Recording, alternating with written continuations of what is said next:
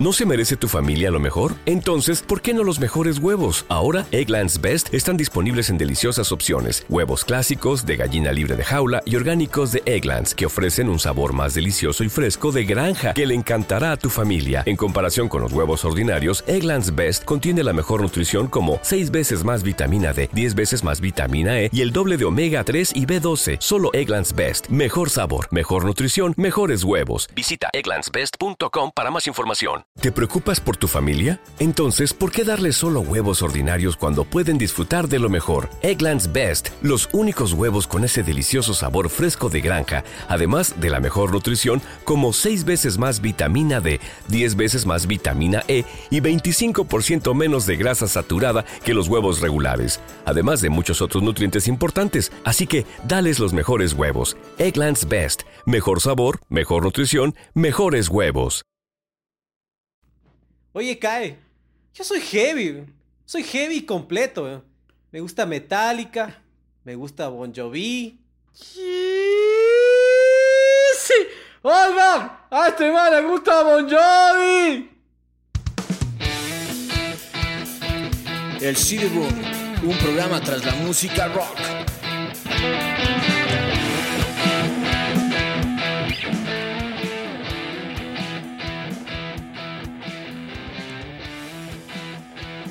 Hola con todos, mi nombre es Kevin Menéndez. Y mi nombre es Víctor Caicedo. Y le gusta Bon Jovi. No se ríe, te, te quedas despistado del arranque del programa. Oye, es que me olvidé que, que tenía que chiflear, loco, en el intro. No repetimos, ahí, tal cual Bueno, salió, ahí ¿no? fue, ahí fue, Bien o mal fue. actuado, ahí fue. Eh, eh, bueno, mi nombre es Víctor Caicedo, les damos la bienvenida a un capítulo más de El CD Room. Esta vez tenemos al gran grupo norteamericano, a Bon Jovi o Bon Jovi, Bon Jovi.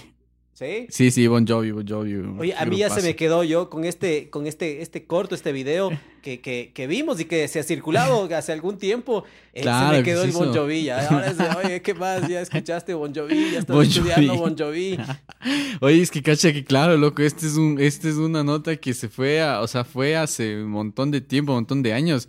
Ha de haber sido en los noventas, ¿no? Que, que, que están haciendo esta entrevista a un grupo de, de, de, de rockeros que estaban en alguna parte de Quito y el, el, el- el chamo dice justo eso, ¿no? Que le gusta Metallica, que le gusta Bon Jovi y le empiezan a, a, a joder los amigos que le gusta Bon Jovi, ¿no? Ya, eh, vale decir que no es que nos estamos burlando de la No, situación, no, no. sino que nos parecía súper graciosa. Y nos dijimos con ¿no? tenemos que arrancar el programa. ¿Por qué? Porque siempre se puede pensar qué tan rock es o no Bon Jovi, ¿no? Claro, por supuesto, más que nada por las letras y todo y las baladas, porque realmente lo, lo, lo fuerte de Bon Jovi son todas las baladas, o sea, unas baladas impresionantes de calidad, o sea, que han dado la vuelta al mundo, ¿no? No estabas tan convencido cuando te propuse hagamos de Bon Jovi, pero Sí, sí, ¿qué sí, pasó? ¿Ya te fue un poco...? Oye, loco, ¿no? me enamoré, de, me enamoré de las canciones de Bon Jovi. Es bueno, es bueno. Sí, eso Eh, pasa, Bon eso Jovi pasa, y ¿no? con sus baladas y todo. Sí, sí, loco, eso este, pasa. em, bueno, no tenemos el disco. eh, vamos a cubrir. El disco que vamos a hablar es, es, de hecho, es más o menos como lo que hicimos con YouTube. Un compilatorio, una recopilación Ah. de temas de sus éxitos. eh, pero está dentro de los noventas. Esto fue Claro. lanzado, si no estoy mal, en 94. 94. Entonces, eh, sí, yo me acuerdo ver la portada de este disco. Que se le ve que está eh, John Bon Jovi como eh, en la parte frontal desenfocado y pues, así como leyendo algo y atrás está el resto de la banda.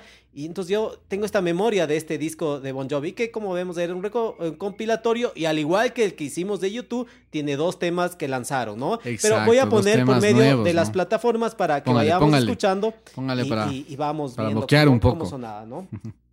Cuéntanos de la fecha, algo. Bueno, este, la publicación de este disco fue el 11 de octubre de 1994. La grabación, se le, eh, bueno, está tomada gra- grabación desde septiembre del 82 a julio del 94, pero ¿por qué? Porque este disco justamente como es un, eh, eh, es un compilatorio de muchos discos, eh, si no estoy mal son de los primeros cinco discos de la banda, entonces lo toman ese periodo de, de- grabación, ¿no? Géneros hard rock, glam metal, heavy metal, este, con la discográfica Mercury Records y los productores Tony Bon Jovi, John Bon Jovi, eh, Richie, Chambo- eh, Richie Zambora, Bob Rock, eh, bueno, y algunos que están ahí, ¿no? Eh, bueno, En es que la- son algunos productores, los ¿no? Con varios productores que estuvieron en los discos. son algunos discos, como bien dices tú, que se cubrieron. No es tan extenso, claro, es parte más de los 80s y un poco de los 90s la música que, que sale en este, en, esta, en este compilatorio. Luego tienen otros otras compilaciones eh, más adelante, pero eh, está buena esta, ¿no? Este me parece que eran los años dorados, la mejor época de Bon Jovi, tal vez más adelante un par de temas como que hubieran faltado en este disco, pero claro, se lanzaron posteriores a 1994. Eh, quiero decir que ese, esa introducción que hicimos de estos chicos que hablan, que si no lo han visto, vamos a poner el link en, los capítulos para que vean porque es es es súper gracioso, es súper gracioso, y más que nada, o sea, es por la es por la joda que existe, ¿no? O sea, en, en, en, nuestro país, yo creo que en todos los países latinoamericanos, que cuando dices que te gusta un artista, y en este caso, como el, el, el nombre de la banda es el nombre del artista, entonces se da a entender que el chico dice que le está gustando Bon Jovi, ¿no? Entonces por eso es lo que le molesta. No, no, a mí me hace entender de que le, le, molestan porque dice que le gusta Bon Jovi y Bon Jovi no es rock. No, no, no. Sí, sí, sí. Para mí es esa la vuelta de que, claro, de que le dicen, no, o sea, le gusta Bon Jovi y es como tal vez decir, me gusta Maná, digamos, algo así. Eh, más o menos por ahí creo que es lo que le, le, molestan, más no que le gusta John Bon Jovi. Yo más bien creo, es que lo que pasa es que verás, John Bon Jovi en su, en, en su época, en los 90, en los 80 y todo, era un sex symbol, o sea, era un tipo, creo que tenía hasta alguna cosa de la, de la, de la mejor sonrisa del mundo y ni sé cuánta cosa, o sea, sí, te juro, el man era un sex symbol. Entonces, que, te, que, que, que digas que te gusta, eh, Bon Jovi era para mí, y, le están molestando con el y, entonces para mí están haciendo referencia a que, a que le gusta la persona de Bon Jovi. Eh, nunca lo sabremos, entonces hay cada uno su interpretación. Si es que está viendo el capítulo alguno de los integrantes de ese video, por favor aclárenos. Eh, bueno, ya que dices, y eso es lo que quería mencionar, ese, esa introducción que hicimos es parte de un documental que se llama La Movida Underground, de 1996. Eh, ah, esto fue eh, sobre la escena eh, del punk, del hardcore aquí en Quito. es, fue es dirigido, digamos, este, fue dirigido por Mateo Herrera y Francisco Ceballos. ¿Te acuerdas Mateo Herrera? Me suena. uno de los directores de uno de los videos de Mamá Vudú. Ah, el capítulo que hicimos. Sí, sí, De aquí en Quito. Entonces, eso, busqué, encontré y ahí está. Ah. Hay varias intervenciones de estos chicos mismo varias veces. Y claro, este es del 96. De estos chicos están cerca de la edad que debemos de tener nosotros, ¿no? De unos 40, 40 y algo. No, yo creo que más, más. Pues sí, 40 y algo, pero no mucho más. Mm, Entonces, eh, sí, sí, eso les vamos a poner para, para, para para que puedan ver y, vean qué mismo, si es que es lo que dice el CAE o lo que digo yo. Eh, Vamos a poner una encuesta mejor de ahí. Sí, entonces para el versus que sabemos hacer, ¿no? Exacto, exacto. Puede ser. Eh, en, el, en 1994, esto fue en octubre del 94 que lanzaron este, este disco, este compilatorio, el Crossroad. Eh, estaba liberando en la Billboard en esa fecha el R.E.M. con su disco El Monster. discos que se lanzaron en el 94, tenemos varios capítulos ya. Em, eh, está el Super Unknown de, de Soundgarden, el Vitalogy de Pearl Jam, el Live Through This de Hall, el Dookie del Green Day, el Smash ah, de Offspring, todo esto tenemos capítulos, el Downward, The Spiral de los Nine Nails, el, el, Purple de los Stone Temple Pilot, el Jar of Flies de Alice in Chains, el Sixteen Stone de los Bush, wow, tantos discos de Life, qué eh, bestia, todo eso en 1994 y ahí también y, y ahí está Bon Jovi con sus con su onda que, que si algo me parece que se ha caracterizado Bon Jovi es que no se dejó vender, digamos, hacia, hacia esta movida, esta onda. Casi todos los grupos que mencioné eran de, del rock alternativo, del grunge. Y ellos no se metieron eso. Y hago esta aclaración porque bandas como Metallica, por ejemplo, sí hicieron ese, ese cruce. Eh, en su estilo, en su onda, pero por ejemplo el Loath es, claro, por ahí, ¿no? Eh, Until the Sleeps, esa, esa, canción suena a, a, a, rock alternativo, ¿no? No suena a, tanto a Metallica. Pero Bon Jovi estuvo como que se mantuvo. Y además que tiene una cuestión más, que el boom de los de, de estas bandas de glam metal que, que pertenece Bon Jovi es de los 80 Claro muchas de estas se extinguieron, eh, se acabaron con es precisamente la aparición de este movimiento que lo lideró Nirvana. Pero Bon Jovi a su manera, en su estilo, se mantuvo y, continuó, ¿no? Pero sabes qué creo yo, o sea, muy personalmente creo que Bon Jovi ya, era una banda súper comercial, o sea, ya hacía cosas súper comerciales, entonces no necesitaba venderse, porque ya tenía la... Pues, que el plato sobre la mesa. O sea, los manes simplemente siguieron haciendo su fórmula, sus canciones como, como la han hecho y, y, y ve que bien les fue, ¿no? Claro, pero yo digo esto, por decirte el caso de Metallica, la camiseta que estás puesta, ¿no? Que dijimos, bueno, para que no haya confusiones, yo estoy con esta que, ¿qué es? De Black, Black Sabbath, Sabbath. y tú con la de Metallica, para que no... Porque somos heavy, loco, Claro, heavies completos. exactamente. Entonces, pero eh, eso, me parece que ahí Bon Jovi se, se ha mantenido y más bien en sus últimos discos es que cambió y ya se alejó de esta onda, de este rock. Ahora inclusive a mí, no sé si has escuchado los últimos trabajos, suena hasta más country. eh, el- lo que- no, la sabes onda que no he escuchado ya lo último. O sea, la verdad, yo no te pierdes de nada, te diré. Yo realmente a, este, a Bon Jovi nunca le seguí la pista porque, bueno, me pareció, me parecía una banda súper, súper, súper comercial y también que tenían esta onda del romanticismo y toda la cosa. Entonces, en esa época como que no, no me llamaba mucho la atención, ¿no? Y más que nada como era una banda del glam, que tampoco no es que le seguí mucho. Para mí el glam era un, eh, este, un estilo como que mucho más excéntricos, por eso no me gustaba mucho. Me gustó mucho más la, eh, la sencillez de lo que vino después con el, con el grunge y todo eso, ¿no? Claro, eh, pero si es por esa, yo también creo que, eh, claro, glam ya no es tanto en los noventas, ¿no? Se quedó No, en claro, se quedó en los 80s. 80s Mira que claro. glam fueron algo, inclusive los Guns N' Roses, Por en sus pintas y todo, y hasta, Hasta los Metallica. Pantera. ¿no? Hasta Pantera, por supuesto. Entonces, eh, claro, es algo que se fue quedando, pero me parece que en los noventas algo fueron cambiando sin meterse mucho. Pero bueno, Sí. para continuar y para terminar el contexto y no se nos alarguemos mucho en eso, películas del 94, hemos hablado, igual hemos mencionado, Forrest Gump, Pulp Fiction, El Rey León, La Lista de Schindler, Speed, el, Prof- el Profesional y la que tenemos capítulo, que es eh, la película del Cuervo.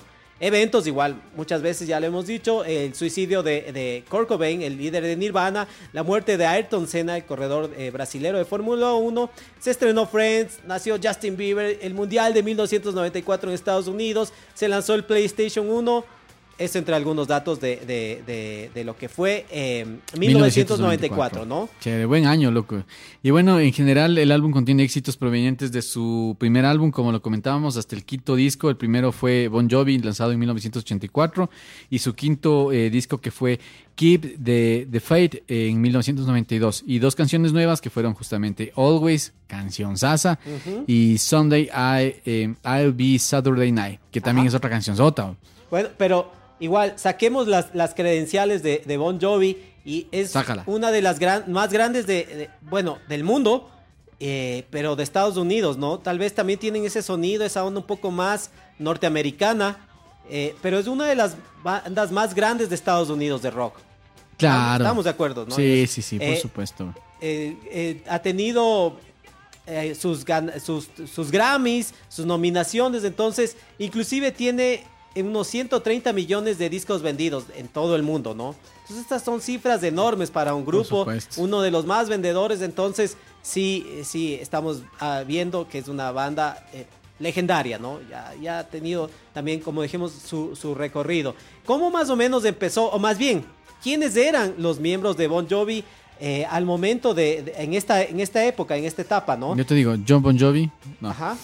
Richie Zambora, John Bon Jovi, Bon Jovi con, Bon Jovi. ajá, con una sola palabra Bon eh, de ascendencia italiana, eh, Bon Jovi, que, bueno, como un dato, eh, tenía 32 años por el 94, ¿no? Mm. Vamos a ver una referencia tal vez de 94, porque en el 95 eh, Bon Jovi se presentó en, en Quito, ¿no?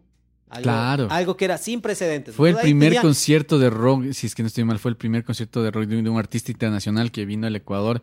Y eso fue una bomba, o sea, fue, fue, fue algo realmente inédito, sí. Sí, sí. Eh, Yo creo que le, le ampliamos más adelante, más o menos presentemos sobre la, la banda. Entonces, en la guitarra, el señor Richie Zambora, super mega guitarrista. Una bestia. eh, tenía 35 años en esta época del 94. En el teclado, David Bryan, ¿sí? Eh, que tenía 32 años. Y eh, bueno, en el bajo, Alex John Suck, que tenía 42 años, el de mayor edad. Él salió, él estuvo hasta ese año, hasta el 94 que lanzaron. De hecho, creo que el último video y tal vez inclusive tema que participó, que grabó, fue en Always.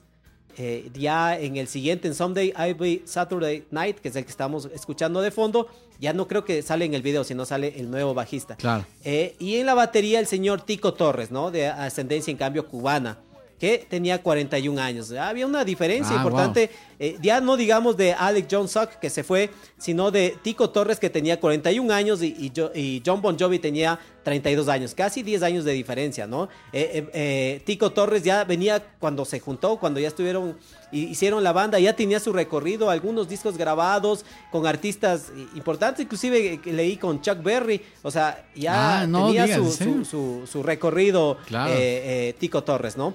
Entonces, eso, de ahí, eh, ¿cómo más o menos iniciaron los Bon Jovi? ¿Tienes un dato o quieres que lance yo? Dale, dale, dale. Ya, eh, bueno, aquí hay que decir eh, que hemos visto esto también en algunas bandas, que eh, hay una cabeza visible, alguien que se destaca totalmente, y si es ese, este es el caso de, de- Claro. de John Bon Jovi. Del nombre de la algo, banda. algo tiene eh, mayor eh, presencia eh, Richie Zambora, ¿no? Sí. Super guitarrista. También por ser parte de la composición, Exactamente, temas, y ¿no? también por esa, esa armonía eh, de voces que voces hacen con, que hacen, con- con perfecta, John Bon. Jovi. Eh, Es increíble esa, esa- esas que hacen. Yo creo que inclusive superior a lo que hace Alice in Chains, por ejemplo. Por Ah, poner un ejemplo dentro del rock. Debe ser, ¿no? De estas dos voces, cómo se, se juntan, la de John Bon Jovi y la de Richie Zambora.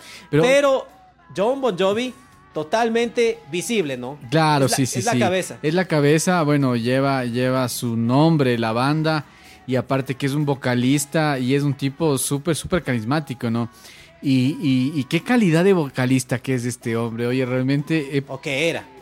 bueno, era, ¿no? Porque ya no, ya no, ya, ya no está cantando mucho como, como lo hacía, me imagino. Es que, o sea, tenía un, un rango vocal, pero increíble, increíble, increíble, oye. Sí, este. Ahora, esto que te menciono de que él es como el. el o sea, él es. Bueno, es que, bueno, empecemos por una cosa. El grupo se llama Bon Jovi, Por ¿no? claro, por Eh, te eh, digo. el primer disco se llamaba Bon, Bon Jovi. Jovi. Y ahí sí, no sé si has visto ese sketch de Saturday Night Live eh, donde Bon Jovi habla con. Se, ha- se hace como que fuera Bon Jovi, está con los miembros de la banda. ¿Ya? ¿No has visto? No, no, no, Es no. buenísimo también. ¿verdad? Es, es, una, es un sketch. Esto es de, de Ed. Déjame ver, por aquí puse el año. Eh, ah, bueno, por aquí no te creo que era más o menos del 2007. Un sketch de, de este programa de eh, norteamericano, ajá, en que sale Bon Jovi y están los demás de la banda por unos actores. Bon Jovi sí es él, ¿no? Está creo que puesto una peluca y todo, se le ve más joven. Ya. Entonces dice, está la banda y dice, eh, bueno, va- estamos aquí ya tantas horas reunidos decidiendo lo del nombre. Entonces, los que estén a favor de desastre natural, levanten la mano. Levantan todos, ¿no? Y los que estén a favor de Bon Jovi, levanten la mano y levanta Bon Jovi, ¿no?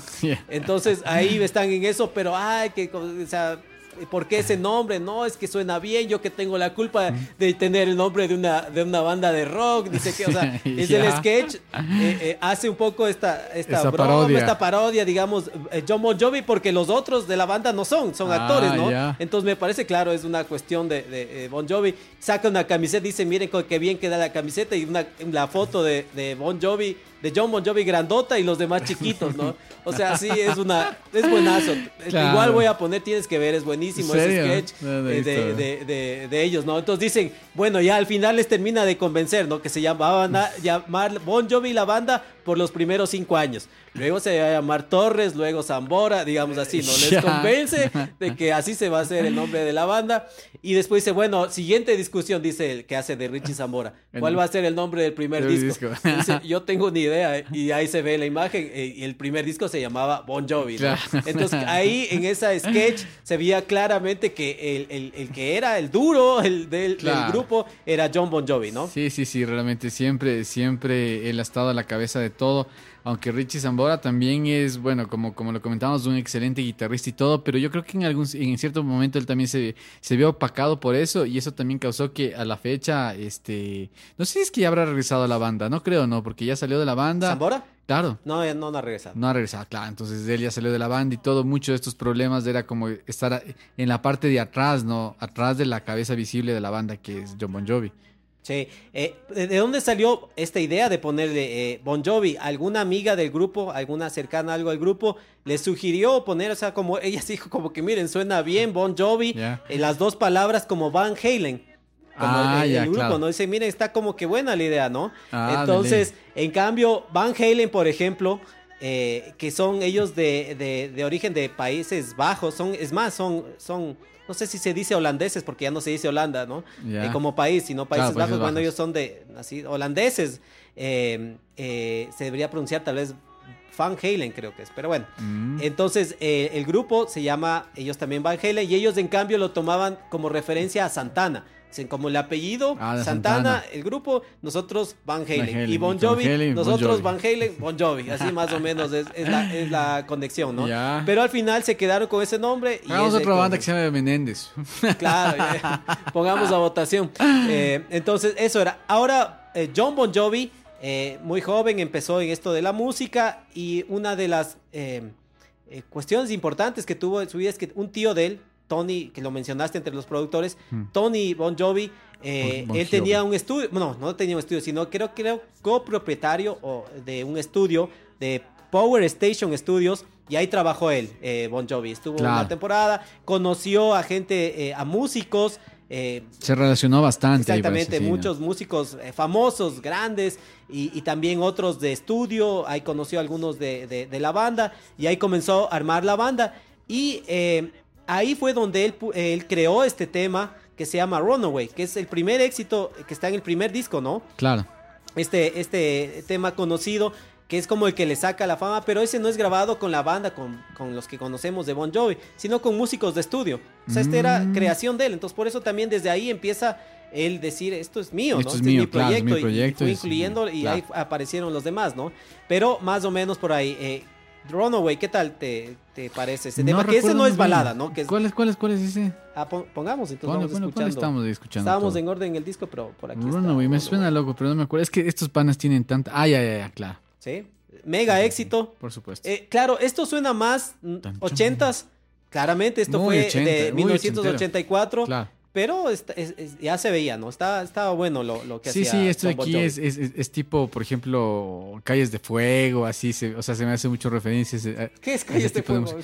Es Run on Fire, ¿no has visto? No. eh, ¿Qué es eso? esa es una canción sasa, loco, Calles de Fuego. Sí, has de haber escuchado O sea, de ley, haber loco. escuchado por el Sí, hay una película que, que- que se llama Calles de Fuego. Es excelente esa película.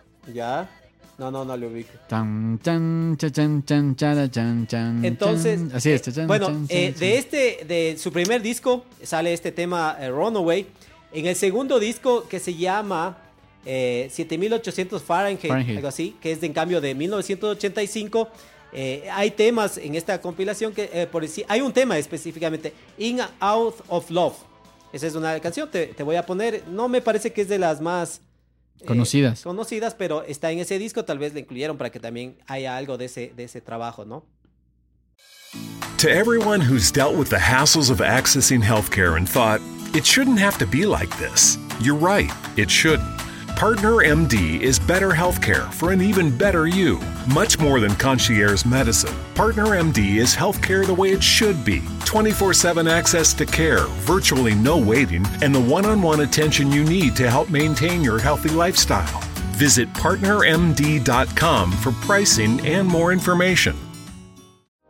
When you have a busy afternoon but also have an appetite for adventurous new recipes, try Blue Apron's Heat and Eat meals that offer quick and simple meals without sacrificing fresh and quality ingredients.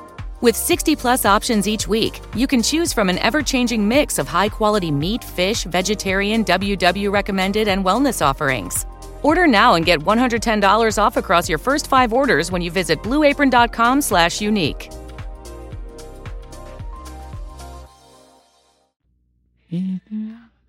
Yo no había escuchado nunca esta canción, Yo sí he escuchado hasta aquí. ¿sí? Entonces, eh, esta es también parte de, de ese, de, ese, de, ese, de este segundo disco. O sea, poco a poco fueron aumentando el éxito, pero también en el tercer disco, tal vez el, el- el mejor de, de Bon Jovi, el Slippery When Wet. eh, es- eh, para este tercer disco, Slippery When Wet, este disco es de 1986. Mira, seguido los trabajos, trabajaron bastante eh, con Claro, aquí ya está discos. Living a Pray. a- a Exactamente, en ese disco que está en esta compilación mismo está Living on a Prayer, a Wanted Death of Alive, Bueno, bueno. a You Give Love a Bad Name. Solo con los nombres ya Claro. se les ubica, ¿no? O sea, es, eh, pone ahí como los nombres como los coros, ¿no? Entonces uno les... les- Ajá. Entonces mira, igual pongámosle. love, a bad name.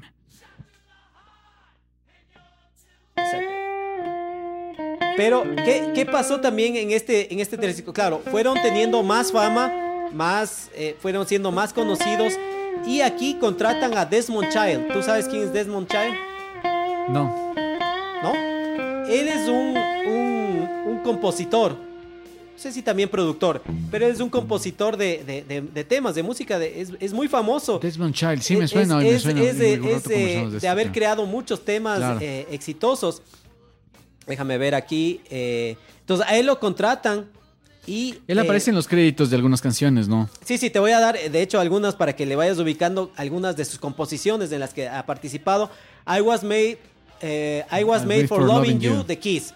Ya, Conocida, ¿no? por supuesto. I Hate Myself for, For Loving, Loving You, You, de de Joan, Joan Jett, Jett, wow. ajá, and the Black Hearts. I hate myself. Eh, for- eh, pues, para Bon Jovi, You Give Love a Bad Name, de estos, estos temas que estamos Claro. hablando de este disco. Living on a Prayer. Living on a Prayer. También Bad Medicine, que es del siguiente disco. Bad Medicine, Eh, buenazo. Duke Look Like a Lady de Aerosmith. Aerosmith, ah, Eh, Crazy de Aerosmith. Ya. What It Takes de Aerosmith. wow. También está La Copa de la Vida de Ricky Martin. No. Eh, Living la Vida Loca de, De Ricky, Ricky Martin. Martin. Y también Más Allá de la Ley. O sea, puse, claro, son muchos más. Estos son algunos de ellos. Puse inclusive algunos más cercanos como esto, esto de la ley. Pero es un mega compositor eh, que De también le éxitos, dio, le dio este, este plus a, a- a Bon Jovi. Lo contrataron, como digo, para estos temas eh, en el tercer disco y ahí fue el boom. Este realmente es el disco que da el boom eh, eh, de Bon Jovi, ¿no? Claro. Es que hay temas increíbles en este, como en este disco, oye, realmente sí. O sea, Living a Prayer es un temazo.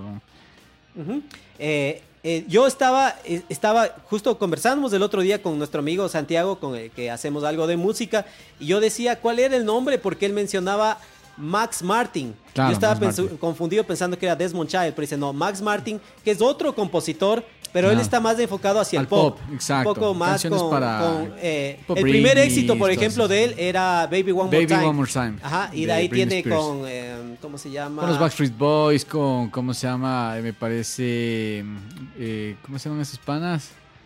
Ay, se me fue el nombre. Igual, tipo ochenteros, noventeros también. Sí, sí. Bueno, y de los y, de- del y de los- y del 2000 también, digamos, muchos. Claro. Eh, NSYNC. si vale decir la, la- el- También. qué relación tiene eh, Max Martin con Bon Jovi, es compositor de It's My Life. Mm. Es de un tema que lanzaron, me parece, por el año 2000. eh, en el disco A Crush, si no estoy mal. Entonces, eh, pero eso digo, les da, les potencia como, como eh, la composición y tienen estos mega temas. Eh, de hecho, eh, otro de los temas de este disco, Living on a Prayer, con el que estaba abriendo el disco. ¿Sí? ¿Quieres? Más bien, escuchemos cómo sonaba, ¿ya? Dale, dale. Tienes, te- ah, la pista, buenísimo. Esta es la batería, ¿no? Ese, ese sonido más 80 de, Claro. de la batería Con con, más reverb, reverb, ¿no? ¿cachas? La caja bastante reverb. Sí. Es un sonido totalmente 80. Claro.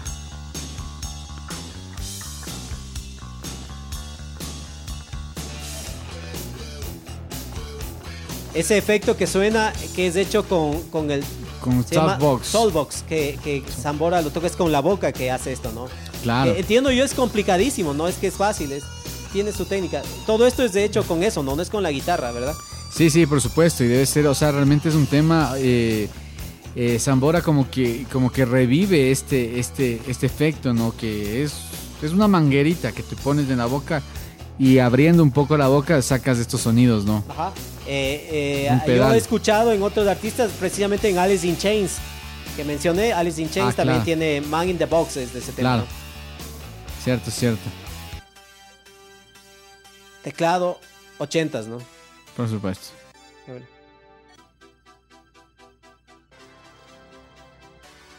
Es del teclado de David Bryan.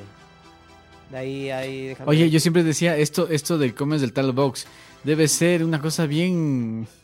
Cacha, en una época ahorita como estamos viendo post pandemia o pandemia todavía, estar metiéndote solo la boca No, cada pero solo rato. él, pues nadie más se mete la Pero no, pues igual, digo otro loco y eso se queda ahí, es como, eh, No, como esas cosas viene de las, de, las, viene. de las melódicas, ¿has visto? Que te pones nota y, y- y después esa cosa de la, la manguerita esa queda cochinísima, güey. Claro, no, pero ese es personal. Ahí tienes- cada uno tiene que tener su melódica, su todo. ¿no? Ah, bueno. Y eh, escuchemos un poco de. Ahí está haciendo armonía, ¿no? Con Zambora. esta, esta mm, onda de cantar como coros, ¿no? Claro. Como, si, como que fuera un- algo más coral. Pero le da muchísima fuerza a la canción. güey. Sí, sí. Esto es increíble, güey. O sea, Modulan, un, creo, un tono más arriba, entonces cantan más agudo, ¿no? es un tono y medio más arriba. Ah, un tono y medio. Yo pensaba que era un tono, ¿no? O sea, porque lo típico es subirte un tono. Pero en esta canción se suben un tono, tono y medio más arriba, güey. O ¿Qué sea, ves? Sí, qué alto. es demasiado alto, loco. Es demasiado. O sea, eh, o sea, ahí ves una capacidad vocal de John Bon Jovi, pero increíble, oye, porque no, o sea, es, es algo loquísimo. Sí, sí, sí. Eh, entonces, em, Pues, no- que, no que yo creo, bueno, no sé, ¿no? Que por estas razones y todo, eh, acabó, acabó con la voz, ¿no? Em, Debe ser, oye, debe ser, debe ser, debe ser. Sí.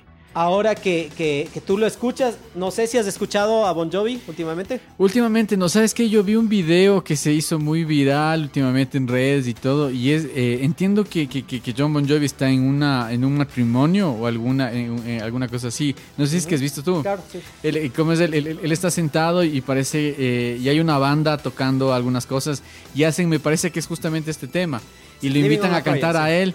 Pero ya no ya no llegaba a las notas de él, entonces le da- como que le hacía cantar a la gente y todo, ¿no? Sí, sí, sí, sí. Eh, inclusive me da la impresión de que la tonalidad está un poco más abajo. Me parece que ya sabía que él iba a estar ahí, prepararon el tema a la banda, porque Ah. obviamente es una, es una boda, algo así. Claro, sí, es Entonces, como una obviamente boda. invitados de ley va a estar, preparemos un tema, poquito más abajo la, la tonalidad Ah, y, y aún así, eh, ya que topamos esto de Bon Jovi, claro, se le ve que le cuesta y a Le mí me parece, Bon Jovi, si no estoy mal, está en los 58 años. Pero se le ve como mayor, ¿no? No sé si igual le has visto o en ese video Claro. mismo que mencionas se le ve como, claro, está con el pelo blanco pues, y, ya, sí, y- sí, sí, y se le ve mayor. Yo te digo que hasta se le ve mayor que Tico Torres, güey. te juro. Porque se le ve, eh, se le ve como que, eh, y es más, bueno, olvidémonos de, de la pinta que se le ve, que tú bien lo mencionaste, un sex symbol, eh, mencionado el- uno de los hombres más atractivos en cierto momento por la revista Time. Claro. Fue noticia en, en algún momento en CNN cuando él se cortó el pelo, pues claro, venían de los 80 Ah, con estas supuesto. cabelleras largas y para esta po- época más o menos, para, eh, me parece que para el Keep the Faith, para ese disco, eh, se corta el pelo. Entonces, noticia, en los, o sea, en los noticieros, John Bon Jovi se cortó el pelo, este, lo tiene más corto. O sea, eh, claro, es que el tipo era, tenía su tremenda pinta, ¿no? Entonces, verás que- eh, verás ahora que- verle, claro, con el pelo blanco, un poco más, eh, más, eh, más anciano, digamos, pero ni siquiera, digamos, anciano, tiene 58 años, ¿no? Claro, sí, sí. Oye, pero, pero, pero sabes que ese momento que tú, que, que- que tú indicas está considerado eh, el momento número 24 en la lista de los 100 peores momentos del heavy metal cuando John Bon Jovi se cortó eh, la cabellera, su melena. Oye, Claro, no, sí, no, digo, sí, sí, sí, es sí, le per- seguían, ¿no? Pero Tú le ¿sabes ves joven. No, y- no, o sea, bueno, es que para mí pinta, realmente, ¿no? sí, sí, o sea, para mí un referente realmente de que, de que, de que estás haciendo viejos que, que se te caiga el pelo, güey. O sea, el man está pelón todavía, para mí, porque tenga canas, ya, que chulos, pero... No, no, bueno, eso digo, olvidémonos de su pinta, de toda esa cuestión. Más bien vámonos a la parte vocal. O sea, Claro. tú en esta que le ves, y no sé, entonces supongo que no has visto, en el 2018 Bon Jovi, el grupo, fue eh, inducido en el Salón de la Fama, Ajá. este, este, este salón famoso, y además que, que es, me parece, uno de los pocos lugares donde logras conseguir que la gente se junte a, a, a tocar. ¿Por qué? Porque en este se juntó y tocó también ahí Richie Zambora. Richie Zambora dejó Bon Jovi en el 2013. Y en el 2018 se juntó para este evento exclusivamente, para la inducción al Salón de la Fama. Y inclusive también estuvo eh, el bajista anterior, el que mencionamos, Alec Jock- Allen el- este bajista que él salió en algún momento, alguna entrevista, Bon Jovi y Zambora dijeron sí por su por su interpretación, como que su calidad Ah, sí, sí, interpretativa ya no sí, estaba no tan buena, aunque había el rumor de también de y que él eso. creo que ha estado como divulgando ciertas cosas que eran como tras camerinos o de la familia eh, Bon de Jovi. Bon Jovi. Entonces, esto como que no les gustó y, y salió del grupo. Pero inclusive él está ahí. Y, y yo ya viendo un poco, sabiendo esta historia, hasta en un momento parece que es como que va a, a abrazarle, digamos, a Bon Jovi, pero se hace ya a un lado y, y, y siguen. Porque al final no todos se abrazan, todos están felices, acabó el show, la presentación, porque tocan en esta inducción. Claro. Y ahí él como que hace, se hace el quite, ¿no? Ah, sí. Es algo que, un detalle que me pareció así como que... Que parece que claro, se ve que, que ahí. no, Claro, como que que, algo quedó de dio resentimiento por ahí. Claro. Pero lo que de- mencionaba de este, de este capítulo de, de- de- más bien de esta inducción en el 2018, es que cantan los temas de ahí. Te juro, a mí me da, me da angustia escucharle a cantar a, a- a John Bon Jovi. Porque no, No o sea, llega. no llega, No llega, parece que no le falta el aire, inclusive en ciertos momentos, por, esta, por lo que va cantando, se va atrasando. Entonces la, la banda está tocando y él se va quedando un poco y de ahí como que se vuelve a igualar. Inclusive canta este Living on a Prayer, estoy seguro, no me no no lo vi que está en una alguna otra Debe tonalidad más baja, porque Es que- hacen esta modulación. es que es demasiado y canta, alto, pero ¿no? le ves que hace un tremendo esfuerzo para cantar, pero es es es es tremendo Es el- el, increíble, ¿en esfuerzo que serio? hace. No, Yo no, te digo, visto, tienes que vi. ver ese ese porque te digo, a mí me, me angustia. O sea, le veo Pues sí, nervioso, exacto, porque parece que ya no va a dar. Le va a salir parece- un gallo, le va a salir un gallo. que se, que se va a desmayar algo porque está Algo haciendo le va a pasar a mi Bon Jovi, Algo le, algo le va a pasar porque sí es, es tremendo. Digo, me parece que le, le cogió fuerte eh, esto de, de la- no sé, ah, cantaba muy agudo, muy, muy Es que sí, eso te iba a y Tal decir, vez o sea- eso le, le acabó la voz. A Zambora, tú le escuchas en esto, se escucha mucho mejor, ¿no? Claro, sí, sí. Bueno, lo que pasa es que también, o sea, tú escuchas todas estas canciones y él, él, o sea, él canta súper alto, súper, súper, o sea, súper alto. Realmente ya es un tema, un tema de que, de que, de que forzaba muchísimo la voz. Entonces, lógicamente, tú ya a tus 50 años no vas a tener la misma capacidad vocal, güey. O sea, no, no, ni fregando, güey. Ajá. Bueno, y para terminar la historia de, de- de los inicios de esta época de Bon Jovi, cuando terminaron de grabar el Slippery When Wet, eh, bueno, y también el New Jersey, el siguiente disco, donde está en esta compilación, está Lay Your Hands on Me, Bad Medicine y I'll Be There for You. También buenos temas. Todos están aquí, güey. Y todos están aquí, loco, en este, en, en este compilatorio. Sí, sí, no, por ahí falta una, ya te voy a decir cuál. Falta, ya, ya algo me digo, esta debieron haberle puesto. Pero eh, entonces, al, al terminar estos discos, estaban agotados. Mira que todos estos discos fueron relativamente eh, eh, seguidos que se lanzaron. Entonces estaban agotados, inclusive ahí cada uno se abría por su lado, ya no quisieron saber más, ¿no? Pasaron un par de años para que lancen el... Bueno, más bien en este intervalo, eh, John Bon Jovi hizo la grabación de, de- de la música de una película. Eh, la canción se llama Blaze of Glory. Debes de haber escuchado, está... Es más, ahí para que se vea qué, cómo es la banda de él, ¿no? Esta canción que es de un disco de él, solista, Ya. que no es de Bon Jovi, sino de John Bon Jovi, está en esta compilación. Ah, Sí. no digas. Te voy a poner para... ¿Dónde está? ¿Dónde está? Eh, ya, esta O canción. sea, el hombre es el que mandaba Exactamente. todo. Y pongamos mi canción y la, y la Claro. puso, ¿no? Entonces, esta película, eh, déjame ver, por aquí puse el nombre eh, de la película. Ah, claro, claro, claro, claro. Ah, Esta- este es de John Bon Jovi. Sí, claro, esto no es de Bon Jovi, esto es de John Bon Jovi. Ah, no te puedo creer, Sí. eso no sabía. Y- y tal vez- Porque y- esta canción es súper, súper, ¿cómo se llama? Súper conocida, güey. Claro, esta es, esta es bien conocida y eh, no sé si es que te puedes confundir inclusive con otra, con Wanted Dead of Alive de, de ellos. Tiene como un intro medio parecido Ah, sí, sí, sí, y es medio así de la onda.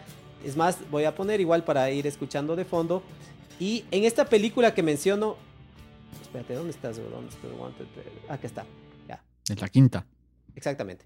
Eh, en esta película sale entre los actores de esta película em- Emilio Esteves. No sé si le ubiques a él. Entonces él le contacta a Bon Jovi y dice, mira, para queremos utilizar esta canción, esta que estoy poniendo ahorita de fondo, Wanted Death of Alive, eh, para la película. Entonces Bon Jovi escucha y dice, no, no me convence mucho esta, esta, Ta, ta, ta. esta canción, la letra para la película, así que les voy a hacer otra canción. Entonces hace eh, Blaze of Glory, graba la canción y es un éxito, ¿no? Es, es- Mm. es bastante conocida, creo que inclusive nominada al Grammy. Debe ser. Esa canción de, de- Pero si ves que es como, Claro. tiene medio la onda, de esta, es una película como del oeste, ¿no? Eh, que anoté por algún lado, ah, se llama Young, Young Guns 2, que inclusive leí que para el 2020 estaban pensando hacer una, o este año, del 2021, hacer una nueva versión, una secuela de esta película, ¿no? Mm. No la he visto, creo que no la vi No, nunca. no, no, yo tampoco nunca. Pero tal vez está de verle. Ahí hace un cameo, inclusive, eh, Bon Jovi. Bon Jovi, que ¿en aparte Bon Jovi también ha hecho películas. Se parece capítulo de John Bon Jovi. Claro. Porque él ha, inclusive ha hecho pel- películas, ha salido en, en algunas cosas, eh, en películas, en series. Claro. Entonces eh, se ha movido, ¿no? no él Es que él este ha dicho que todo, ha bro. sido un adicto al trabajo. Y, y- y él decía, inclusive del bajista, dice, no puedo culpar que los otros no, no cojan como mi ritmo de trabajo. Y realmente un adicto al trabajo. Entonces, moraleja, no hay que ser adictos a nada ni al trabajo, Por porque supuesto. tal vez ahí le pasó factura, se le ve más, más acabado, como te digo, y vocalmente eh, ya no es lo mismo. O sea, inclusive escucha los últimos discos, dale una pasada y vas a ver que... que yo creo que hasta parece Johnny Cash. el que está cantando. no. Johnny o sea, el Johnny Cash de los últimos a- de, de, de- Ay. No, te estoy exagerando un poco, pero ya le ves que canta súper eh, conservador, ¿no? Ya este Bon Jovi más, eh, eh, más gritón, digamos, ya que se quedó ahí en esta época, ¿no? Sí. Oye, pero bueno, este, eh, volviendo tam- también un poco a los a todos los éxitos que ha tenido Bon Jovi en, su época, más que nada de los ochentas. Eh, recientemente una encuesta de la cadena VH1, ¿no? Que es donde estaban pasando un poco más de lo que es música y todo eso. Me parece que es como algo, algo, es como una filial o al- alguna cosa de, los, de, de la cadena MTV. Eh, esta cadena de los V- eh, VH1 nominó a Living on a Prayer como la mejor canción y la más exitosa de los años 80. Ya, sí, sí, algo sí escuché también. Sí. Eh, de, de este disco eh, que mencioné, Keep the Faith, que fue el que como, con el que regresaron, ese, eh, entre los productores mencionaste a Bob Rock, él produjo ese, ese Claro. disco precisamente. En ese en el Keep the Faith del 92 está la canción Keep the Faith, Bed of Roses y In These Arms, que están también en este disco, ¿no? Son como, como los temas, los temas eh, destacados. Oye, ¿sabes qué? Este, yo estuve leyendo un poco y encontré información de que, de que Bon Jovi tiene, tiene una calle con su nombre en la ciudad, eh, en, en- en Nueva Orleans. Pero estuve buscando la información y todo para confirmar esto, pero no, no, realmente no encontré nada. Me parece que no es una noticia muy, muy certera. Es, Lo que decíamos de Wikipedia, ¿no? Exacto. Por ahí Sí, está sí, por supuesto. Encuentras ser información así no cualquiera, pero sí hay Yo que- también hay que escuché algo, corroborar pero esas hay cosas. que no, no, la verdad que no, no lo comprobé. Ahí en esa época también hacen un MTV Unplugged, que es un mixto. Igual, ¿has visto? ¿Cuál? Hacen de el, cómo es? MTV ¿El de Bon Unplugged de, de Bon Jovi, que es eléctrico y acústico. Empiezan inclusive el, el Unplugged con un tema de, de los Beatles.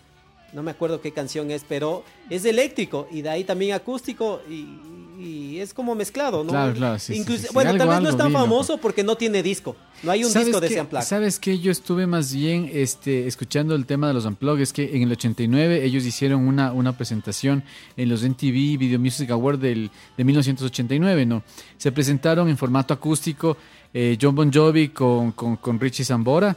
Hicieron, hicieron esta parte acústica y eh, eh, se decía mucho que desde ahí nació la idea de MTV de hacer el tema de los Unplugged. ¿Así? Claro, pero bueno, eh, después, o sea, la cadena nunca es que confirmó eso de que de, de ahí les nació la idea ni nada, sino que eh, eh, sí tomaron como que mucha referencia porque incluso después de esta presentación eh, empezó a salir el, el- el- el- el formato en TV Unplugged.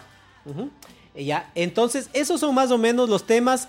Hay dos temas más, como dijimos, que, que se lanzaron para, para, este, para este disco. Eh, este, es, este es uno. Buen tema, ¿no? Por supuesto. Este tema es, digamos, es solamente de este disco. Es- Y sabes es que este tema, este tema es hecho con una, con una guitarra de 12 cuerdas. Él usa, ¿no? Claro. Richie Zambora Richie tiene Zambora guitarras tiene guitarras, tiene un montón de guitarras, ¿no? Sí, Yo esa, esa guitarra veía y me parecía espectacular esa guitarra doble, ¿no? Que tocas una arriba y otra abajo. Claro. No se veía mucho y de ver en los noventas a un guitarrista con eso y me parece que él era, ¿no? Sí, No- no se exactamente me-. No, no, no me acuerdo algún otro guitarrista. O sea, bueno, realmente tenían algunos, por ejemplo, Nombres. también este Jimmy Page también tenía una de estas sí. dobles así. Eh, bueno, Richie Zambora. Richie Zambora incluso tenía una de tres, oye. O sea, este, No. yo le vi- sí, Ah, o sea, sí, tiene, sí. tiene, tiene una, la, la simple, la que es de 12 cuerdas y me parece que es como un banjo que tiene arriba, una cosota así, imagínate qué, qué complicado estar tocando con esos huevotes así, güey. Ya, ya un poco también de show, ¿no? De, de tener, Claro, sí, sí, coges sí. y cambias de guitarras, pero eh, un poco de, de- de show también. Pero realmente Sambora ellos. sí, este, está considerado como en, en el puesto 28 en, en el ranking de los 100 mejores guitarristas de la historia, de acuerdo a la revista Total Guitar, o sea, una, una revista súper, súper importante, ¿no? Ah, Sí, eso sí, mega ultra guitarrista. Eh, Richie Zambora, ¿no? Eh, y además eh, cantante también, él en su época también lanzó sus discos como solista. No he escuchado, la verdad, Bon Jovi también, John Bon Jovi también, pero también se movieron como solistas en Claro, estas épocas. ¿no? Mientras eh, eh, John Bon Jovi sacaba este de Blaze of Glory, él también tenía algunos otros trabajos. ¿no? ¿Sabes qué? Este Richie, eh, Richie Zambora también utiliza muchísimo el trémolo, ¿no? Yo, ninguna de mis guitarras tiene trémolo, pero es de esta palanquita que tiene aquí. Y eso es muy, muy, muy de los ochentas, ¿no? Porque haces incluso con los armónicos y todos los armónicos es como darles estas, estas notas de aquí y ahí hacerle con el trémolo y le haces un efecto como... Ujú. Y para hablar de, de otro tema, este es el mega éxito, ¿no? Este es el mega Este- éxito, loco. Este, o ¡Qué sea, canción! Bras, no sé si sea la mejor. ¡Qué canción! Para mí sí, loco, qué buena Eh, canción. no sé si es que es la mejor canción de Bon Jovi, pero sí la más representativa de Bon Jovi de los Sí, 90. loco, sí, Entonces, sí, para nosotros, esto se lanzó en el 94, teníamos nuestros 13, Qué nuestros 13, 14 años más o menos.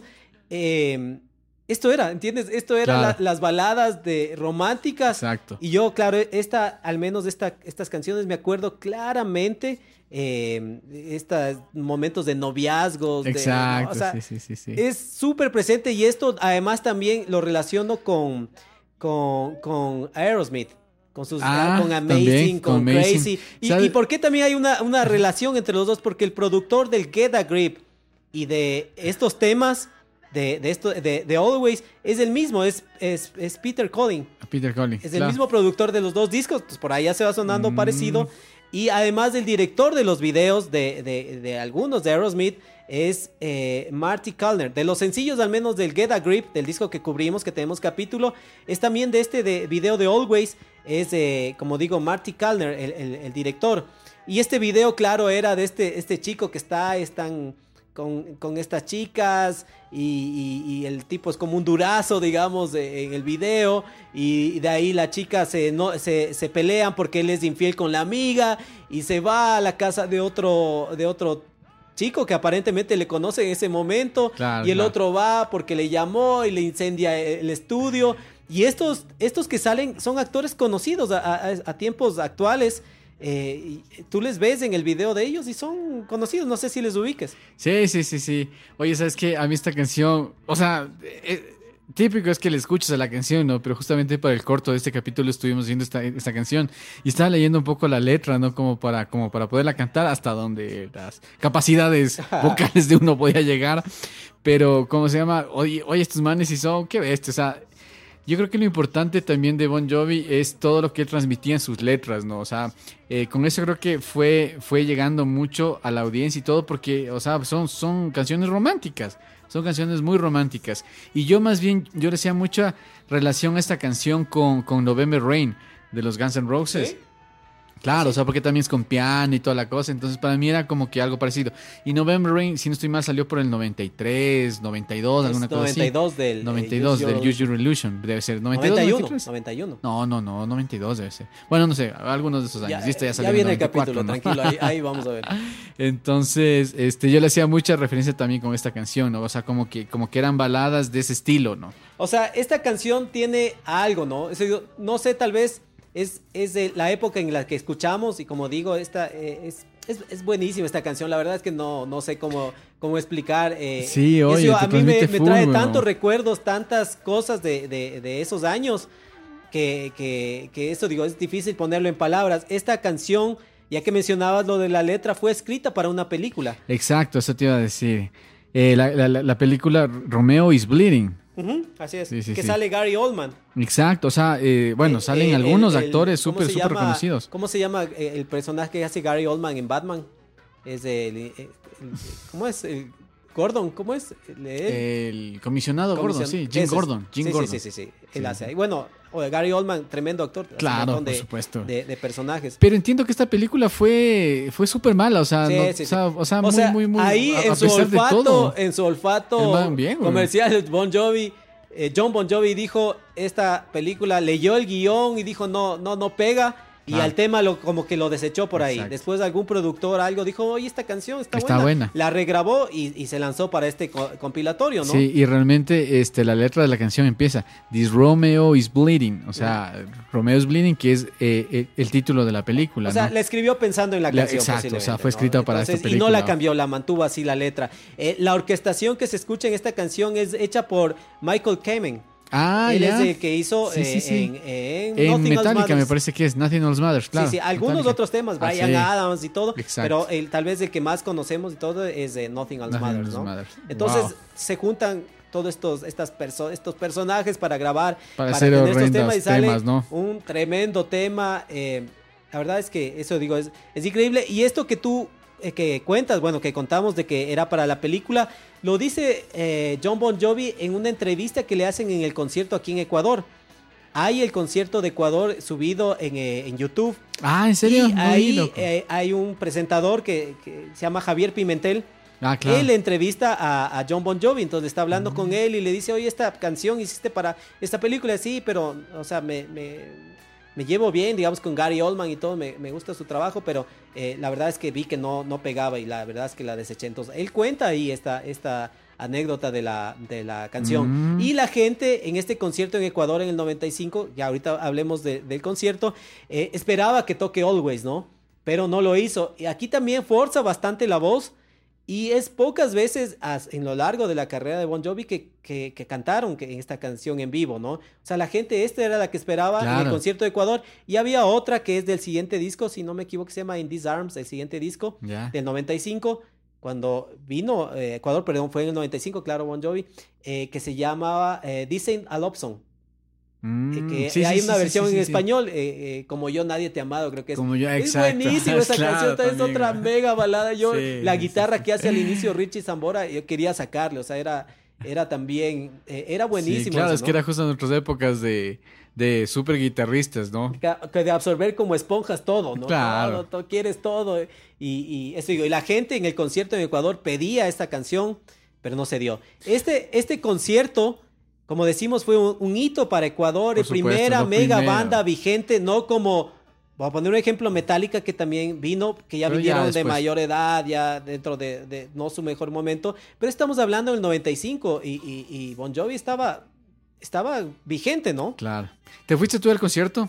Eh, me no, no me fui alguna porque vez conversamos también de digo, esto, ¿no? en el 95, yo Claro. tenía 14 años, estábamos en el colegio, en el colegio que estábamos nosotros, no sé si ya estabas tú en ese colegio ya. Sí, sí creo, sí creo, porque En nos ese prohibieron momento- ir, ¿no? En ese colegio nos prohibieron ir, Sí, dijeron razón. prohibido el que va expulsado del colegio por poco y, y- y además se armó alrededor de esto todo un escándalo Un porque lo- los grupos religiosos y conservadores no que satánicos, ni viene sé qué satánicos se estaban afuera de concierto eh, haciendo grupos de oración me parece pasó una avioneta eso te iba a decir. lanzando eh, Hasta avionetas pasaron pla- por- con panfletos que decían volantes. que inclusive de eh, la imprudencia de hacer esto cayó alguna gente le, le- le- la- le lastimó digamos de esto que iban lanzando estos papeles de, de que no, No. estén en el concierto pero eh, ¿Cachados cla- ahí en el concierto? ¡Pam! Un, una resma, weón, en la cabeza. weón. Entonces, pero eh, digamos que la coincidencia, este, como digo, el primer mega concierto, y algo que tal vez uno no estábamos acostumbrados en ese entonces, es que el concierto fue un martes. Y que Ah, normalmente claro. los conciertos son aquí Viernes, sábado. viernes, sábado, domingo, Domingo. pero de ahí con el paso de los años nos Se dimos cuenta de que, eso, claro. de que los conciertos pueden caerte lunes, Lunes, martes. ¿Por qué? Porque sí. las bandas están haciendo Claro. gira y no van a hacer solo los fines de semana, Sí, sino sí, que si cierto. te cae en este en Ecuador Es el cierto. martes, desde martes, y al siguiente día tocan pasado. en Perú y es el miércoles y el siguiente día en, en Venezuela. O sea, pasa esto que nos costaba como acostumbrarnos y además que había una coincidencia más en el concierto que fue martes 31 de octubre, Ah, el día de Simón, Halloween. Entonces ahí era lo que razón. se volvieron locas la, la gente, los Claro. conservadores. No, este viene, pues, este es un acto satánico. Simón, el primer Simón. concierto de rock diablo, y este y este Bon Jovi que supongo seductor, este es el mismo diablo con su sonrisa y su y su y su, y su, y su puesta en escena y todo. Pero cacha que en ese momento ya habían muchas más bandas, o sea, mucho más fuertes, ¿no? Y que, y que, y que la cultura ecuatoriana en ese momento, claro, o sea, en cierta forma no habíamos tenido ningún referente, ningún artista eh, internacional de esa talla que venga acá. Entonces la, la, gente realmente se volvió loca. Claro, hablamos en algún capítulo. Y se llenó, me creo, ¿no es parece, cierto? claro, a full el estadio. full el Eh, me parece que hablamos en el de Marilyn Manson. Sí, Dijimos. Marilyn Manson vino al Ecuador Ah, claro. y no pasó nada, la Nada, verdad. Tal vez algo aislado por ahí. Pero. Marilyn Manson, Metallica, Slipknot, eh, Korn. Korn, algunos grupos más Claro. pesados que han venido al Ecuador, no pasó nada. El primero por ser Bon Jovi, el 31 de octubre, en Halloween, entonces, y tampoco es que ayudaron mucho, digamos ellos, porque parte de su, de su, de su puesta en escena de concierto tenían unos inflables. Una mujer desnuda con cabeza de ave Ah, y un. Elvis demoníaco. Eh, Esto, esto lo saqué de, de la información de- del concierto en el internet, porque como digo, no estuvimos. Claro. Entonces, claro, estas cosas, los que vieron y que eran religiosos, decían, esto sí es verdad, esto sí, no, el, el demonio. Estos son los y cuando hace el, esto que salen los artistas, piden otra, otra, vuelve a salir con una, una careta, una máscara de, de esqueleto, de- como de esqueleto, de momia. Hacía los Slipknot, ¿no? Ya. No, no sé si has visto. No, igual. no, no, Entonces no, este no, sale con una careta. ah, la- la- y tú escuchas, ma- la mayoritariamente son chicas, ¿no? Y esa, es la, esa era la audiencia de Bon Jovi. Claro. La gran mayoría eran mujeres. Mujeres. Entonces tú escuchas en el concierto de Ecuador solo gritos de, de chicas, de mujeres. Y entonces sale con la careta, se saca y ah, otra vez los gritos, ¿no? Entonces digo, sí, había este escándalo con Bon Jovi, pero era un concierto, yo me quería ir y me quería ir. No hubo cómo. Yo me acuerdo que sí, o sea, mi mamá también. Es que en ese tiempo había muchas charlas. Yo no sé si es que, si, es que te tocó alguna vez, pero habían charlas en colegios. Yo, yo, yo, yo antes de entrar al colegio donde nos conocimos, estuve en otro colegio que era eh, más de curas. Y habían charlas, por ejemplo, los jueves, los miércoles, así, en la noche, que les invitaban los padres de familia y te hablaban de la, de los, de la, o sea, de lo demoníaco que es la música que está, te ponían ahí y mi mamá este me contaba y me decía que sí, que les habían puesto ahí, que les habían dado la vuelta al disco y que decía del demonio, del diablo y ni sé cuánta cosa. Y todo eso traía y te decían, "No, o sea, o sea, ¿qué estás loco? No te vas a ir a eso." Claro, no, no. Eh, perdón, yo dije que el disco que estaban, eh, donde estaba, dicen a Love Song, esta de Como yo no te amado, era in Disarm, ¿no? Se llamaba These Days. Y esa Ah, era These la Days, gira claro. que estaban haciendo Bon Jovi, These Days, en 1995. O sea, ahí estaba calentito. Mira que el Claro. 95 fue esto. En el 96 estos chicos que dicen, "Ah, es que a mí me gustaba Bon Jovi. Claro, pues hace un año había estado el concierto ahí. Claro. Entonces estaba totalmente vigente y eso era... Y que me parece que es la única banda.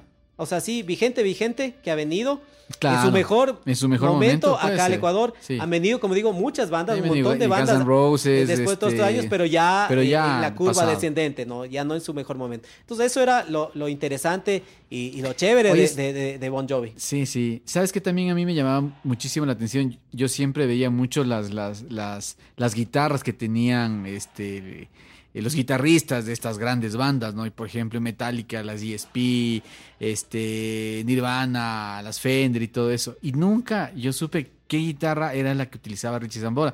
Hasta ahorita que estaba revisando la, este, la información. No. Mayoritariamente usted Stratocaster. No, también, no, no, no. En los 80 él utilizaba este un modelo de las Kramer, que son las Jersey Star. Es una blanca que tiene, que tiene unas, unas, unas estrellitas. ¿Ya? Que es media rara, loco. Y cómo es.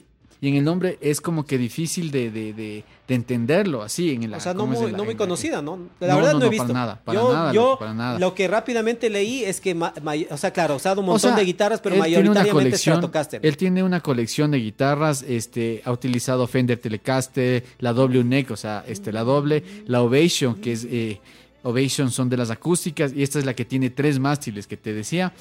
Eh, también tiene una Gibson Les Paul, eh, una Fender Broadcaster, una Fender Stratocaster, eh, tiene una Fender Stratocaster Richie Sambora Signature, o sea, una, una, una de la firma de él mismo, ¿no? O sea, tiene un montón de guitarras. ¿no? sí, Pero con las que utilizaba en los 80, con las que se hizo más famoso, era con estas Kramer, que yo no sabía cuáles eran. Es una, era- es una blanquita que tiene unas estrellitas. Eh, y, y eso que mencionas, claro, me- eh, ahí se ven las guitarras y, y esto que mencionas de, de Richie Zambora, en el concierto que estuvieron en Ecuador, que se ve el video, tocan a toda, ¿no? No es que, ah, venimos de una fecha más, hay que cumplir aquí Ecuador. O sea, están tocando todo, totalmente claro. profesionales. eh, Zambora se le ve tocando así súper metido en el show. Eh, eh, John Bon Jovi está con una pandereta ahí bailando casi todo el tiempo. Sí, claro, están joven, ¿no? 33, 34 Claro. años para decir que les haya afectado algo la altura, ¿no? Pero eh, eh, eh, están ahí, o sea, le están dando a toda, a todo el concierto es, eh, me parece que estuvo buenísimo. Eso habría que Sí, preguntarle a gente que estuvo, que fue, qué tal les pareció, pero me parece que, que fue una buena experiencia, ¿no? Sí, sí, ¿sabes qué? ¿Te acuerdas? Este, nosotros eh, hacíamos hace algún tiempo el tema de las de, eh, de estas charlas, ¿no? Con, con- con músicos de aquí y todo.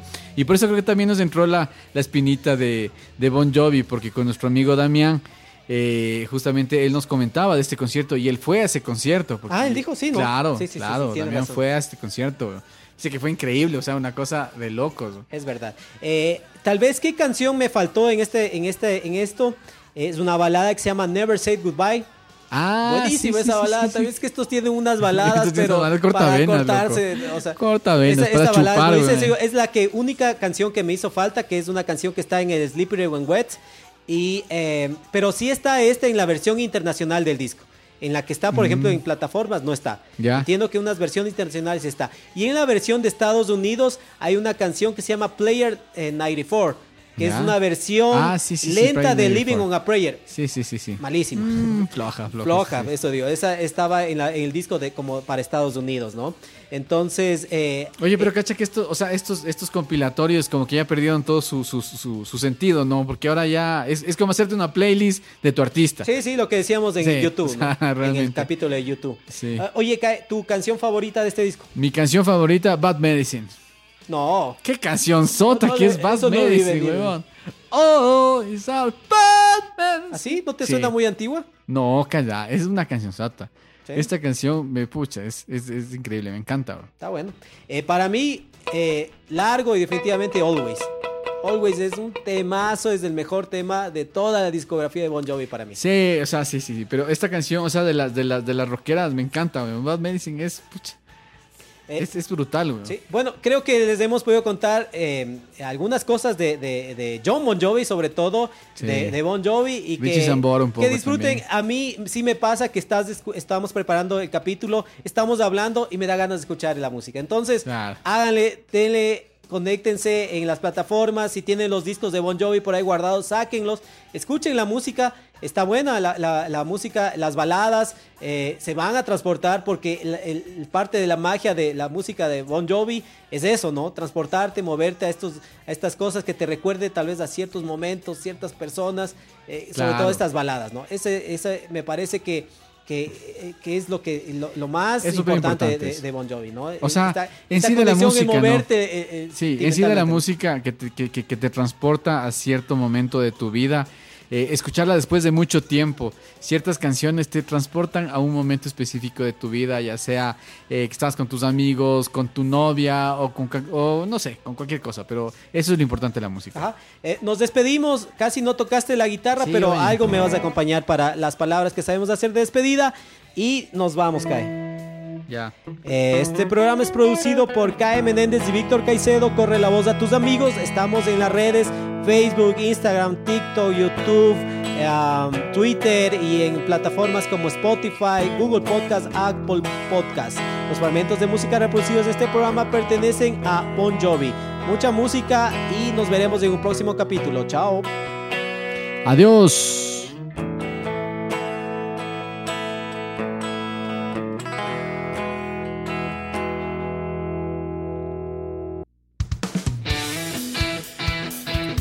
El Room, un programa tras la música rock. Dale un toque de otoño a tu closet con JCPenney, con hasta 40% de descuento en suéteres, jeans y accesorios para él y ella. Y espera, porque tenemos más estilos y opciones para ti. Encuentra jeans acampanados, el clásico pantalón negro, abrigos y blazers. Mezcla y combina nuestras versátiles marcas como St. John's Bay, Mutual Weave, A&A y más. Compra con estilo. JCPenney. Oferta válida hasta el 25 de octubre en selección de estilos. Aplican exclusiones. Detalles en la tienda jcp.com.